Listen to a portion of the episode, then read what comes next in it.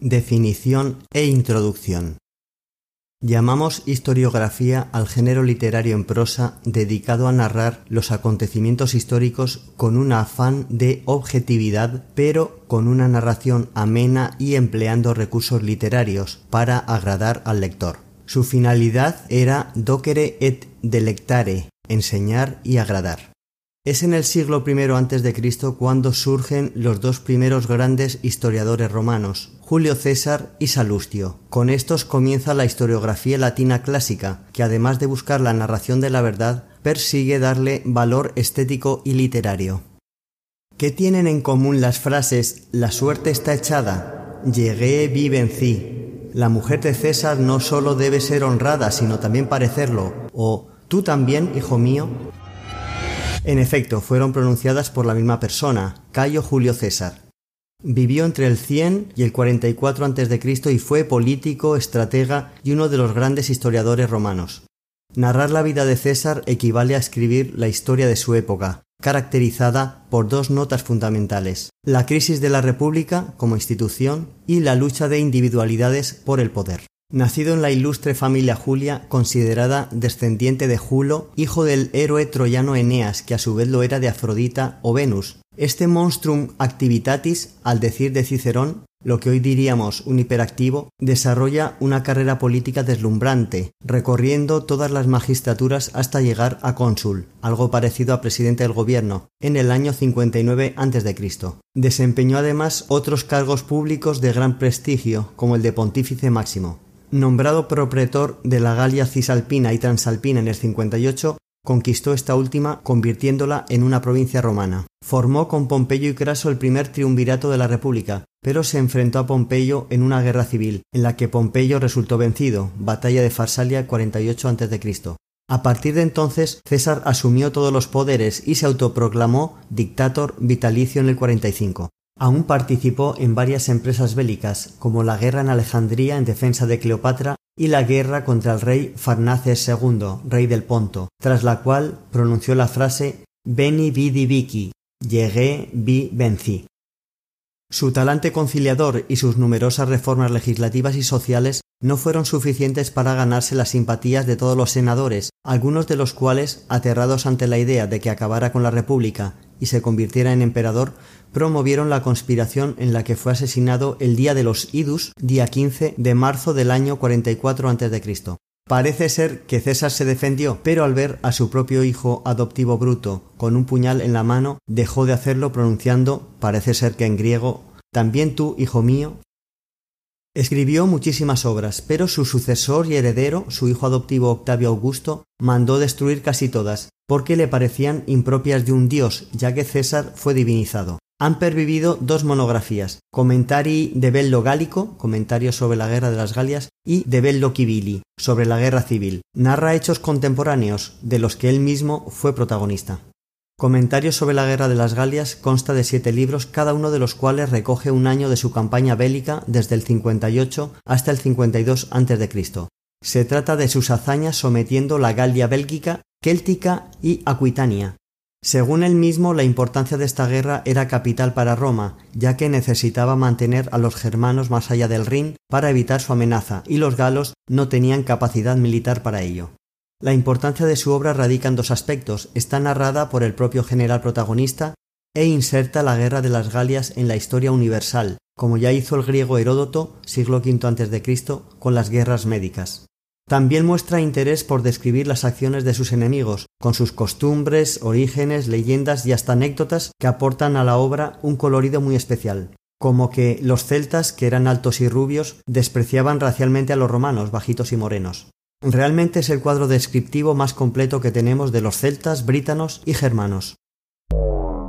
Sobre la guerra civil trata de la guerra por el dominio de Roma. César, al volver victorioso de las Galias, debía licenciar a su ejército al llegar al río Rubicón, que marcaba simbólicamente la frontera de Italia con las Galias. Cruzar este río con el ejército en armas significaba convertirse en enemigo público, hostis, de Roma. César no lo hizo y desafió al Senado, pronunciando una famosa frase, Aleat iacta est, el dado está echado, la suerte está echada. El Senado le hizo frente con otro ejército comandado por el general Pompeyo, quien fue vencido definitivamente en Farsalia, Grecia, el 48 a.C.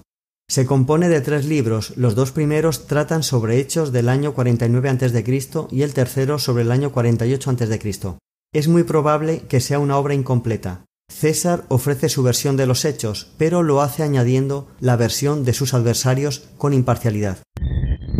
Estilo. El contenido de ambas obras, por tanto, es bélico.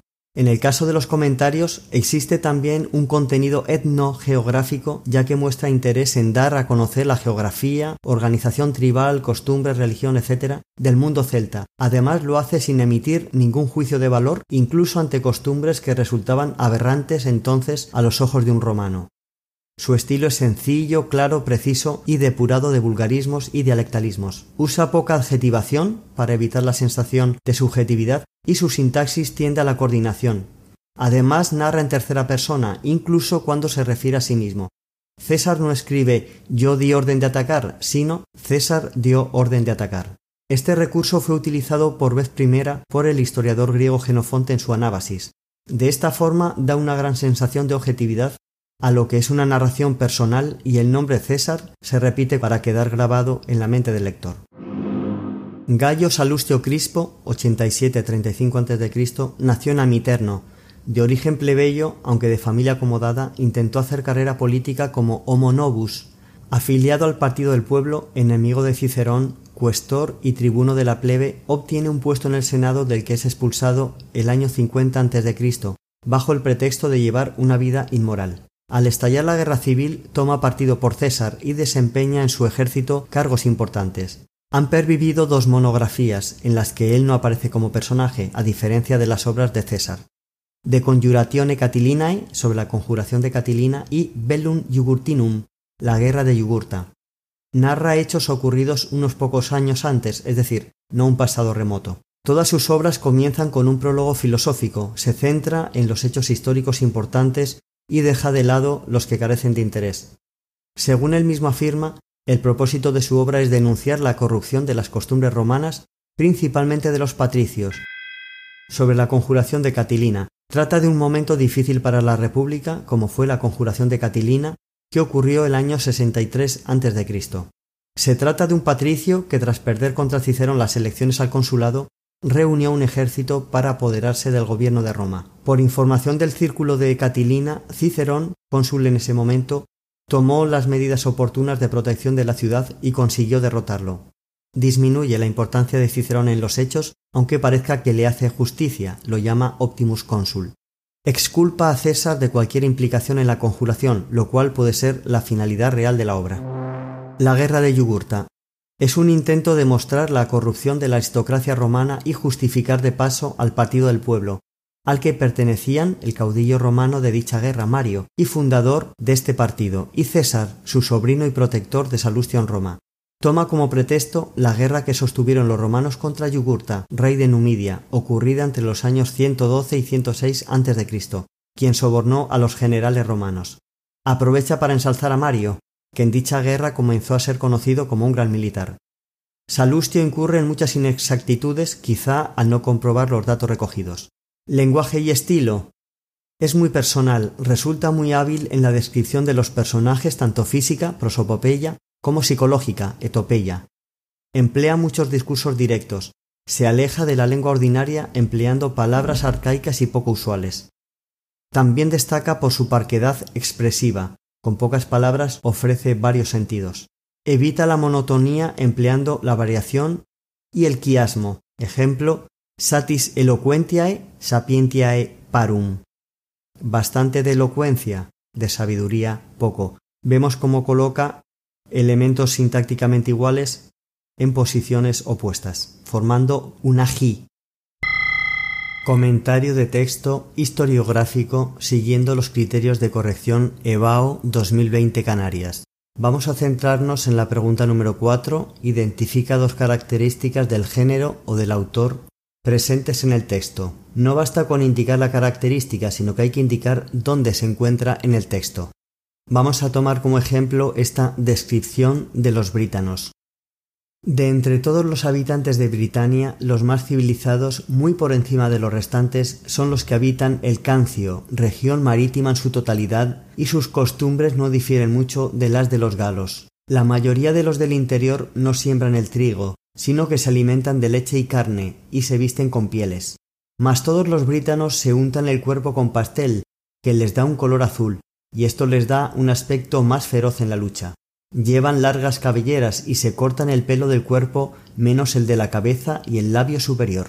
Las esposas son comunes entre grupos de diez o doce hombres, particularmente entre hermanos y padres con los hijos, pero los que nacen de esta promiscuidad son considerados como hijos del que se unió el primero a la mujer doncella. Se trata de un texto de contenido etno-geográfico, hay una descripción del modo de vida y costumbres de los brítanos, un pueblo histórico similar en sus costumbres a los galos, de hecho son celtas también. Se trata entonces de los comentarios de César. Hace notar que los de Cancio, actual condado de Kent, son más civilizados por su proximidad al continente europeo que los del interior de la isla, que no practican la agricultura y siguen una dieta carnívora. Resalta otras curiosidades de este pueblo, se pintan de azul, se depilan, pero llevan cabellera y bigote, y practican el incesto. Las esposas son comunes. Esto horrorizaría a cualquier romano o persona civilizada, pero el autor constata el hecho con objetividad y no efectúa ninguna crítica negativa. La adjetivación es escasa, de modo que transmite objetividad y distancia respecto de lo que está narrando, rasgo propio de César. El léxico es también muy neutro, estándar, podríamos decir. La sintaxis tiende a la coordinación, apenas hay subordinación.